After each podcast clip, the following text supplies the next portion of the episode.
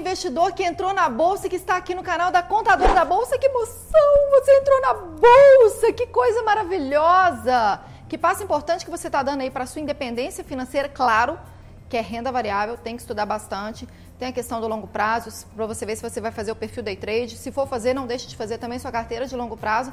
Mas nesse vídeo, eu não vim dar sobre dicas de investimento, porque não é esse o foco do canal. Qual que é o foco do canal? Hã? Você sabe?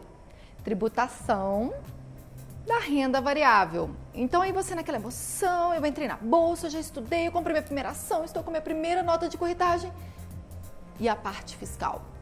e a parte da Receita Federal. O que, que eu faço agora para o leão não me pegar? Então, se você está nessa situação, acabou de entrar na bolsa, ou se você já estava na bolsa e nem sabia que existe uma obrigatoriedade fiscal a partir do momento que você gera a sua primeira nota de corretagem, fica nesse vídeo que eu vou te dar um guia básico, um passo a passo do que, que você tem que se preocupar para que você não seja pego pelo leão.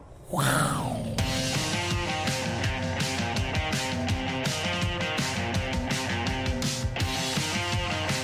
Hello, my friend, the new investor na Bolsa Brasileira. Super inglês aqui. Caso você esteja nesse momento de euforia de que entrou na bolsa, saiba que para tudo na vida, para todo bônus existe um ônus, para todo ônus existe um bônus, tá? Então, entrar na bolsa seria o bônus e junto com isso você vai carregar a responsabilidade do ônus da tributação porque ela é única e exclusivamente sua investidor. Nem a Receita Federal, nem a corretora, nem seu pai, nem sua mãe, nem ninguém vai cuidar dessa parte tributária para você ou é responsável por essa parte tributária, porque a partir do momento que você entra na bolsa, é você que tem que fazer os cálculos das suas operações, é você que tem que pagar a DARF caso você tenha e é você que tem que informar na declaração anual. Então vamos colocar de forma organizada aqui Organizando, organize, organize, para você entender o que então você investidor tem que fazer com a parte fiscal agora que você entrou. A primeira coisa que você tem que saber, um real. O meu editor de vídeo, sempre quando eu falo um real, ele sobe a moedinha. Chiquitá, subiu, né? Tenho certeza que subiu. Um real na bolsa, você já tem que entregar a declaração anual. Aí agora, provavelmente, ele vai colocar o leãozinho da Receita Federal. Acertou, miserável. Aí ele piscou o olhinho. Porque isso eu falo e repito em quase todos os vídeos, porque é uma informação simples de saber. Gente, um real, não precisa nem analisar sua renda, não precisa analisar seu patrimônio, não precisa fazer análise nenhuma. Você já tem que entregar a declaração anual. Esse é o ponto 1, um, que é super e ultra power importante. Ai, Alice, mas e se eu não entregar a declaração anual? Eu comprei uma única ação eu só comprei, nunca vendi, ou então tive só prejuízo, o que, que vai acontecer? Seu CPF, em breve, será bloqueado.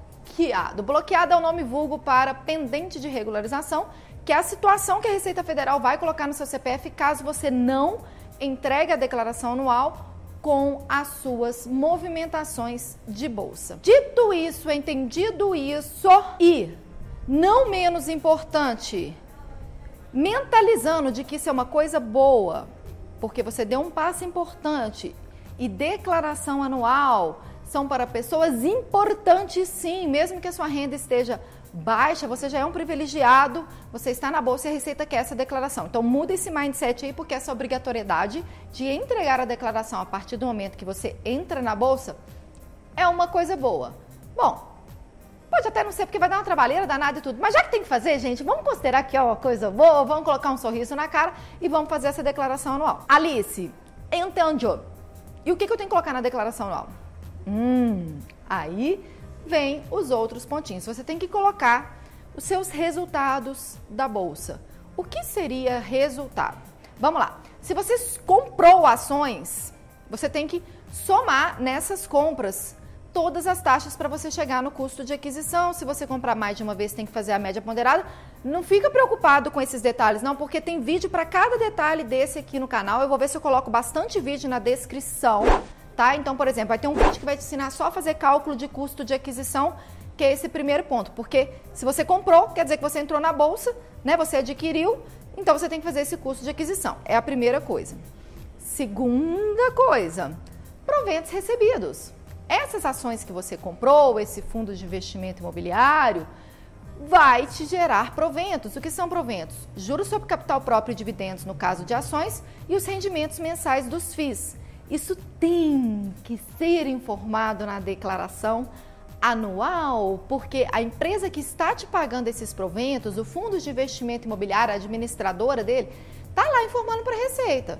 Se você não coloca na sua declaração, a Receita olha lá para o informe dele, para sua declaração e, como eu disse, ela bloqueia o seu CPF. Se você vier a vender, você vai ter que fazer o cálculo do resultado dessa venda. Normalmente é o resultado do mês, tá? Soma todas os resultados de vendas do mês. Se for um resultado de lucro, você vai analisar se é lucro isento, se é lucro tributável, você vai ter a DARF. Se for prejuízo, você informa na declaração anual da mesma forma. É um review aqui muito rápido do que, que você tem que fazer, porque o detalhamento de como fazer estão, como eu disse, nos outros vídeos aqui do canal.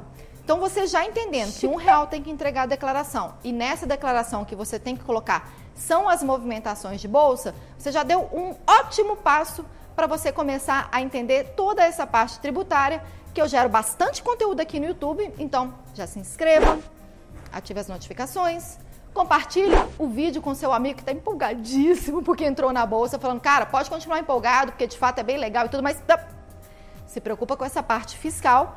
Corre também lá no meu Instagram, que lá eu tenho conteúdos diários sobre tributação na bolsa. O meu videomaker espirrou. Pode espirrar alto. É libertador espirrar alto. Não, tá tudo bem? Então tá bom. E aí eu quero que vocês que entraram na bolsa ou que já estavam e não fizeram nada disso que eu estou falando, consumam os conteúdos que tem no YouTube, no Instagram.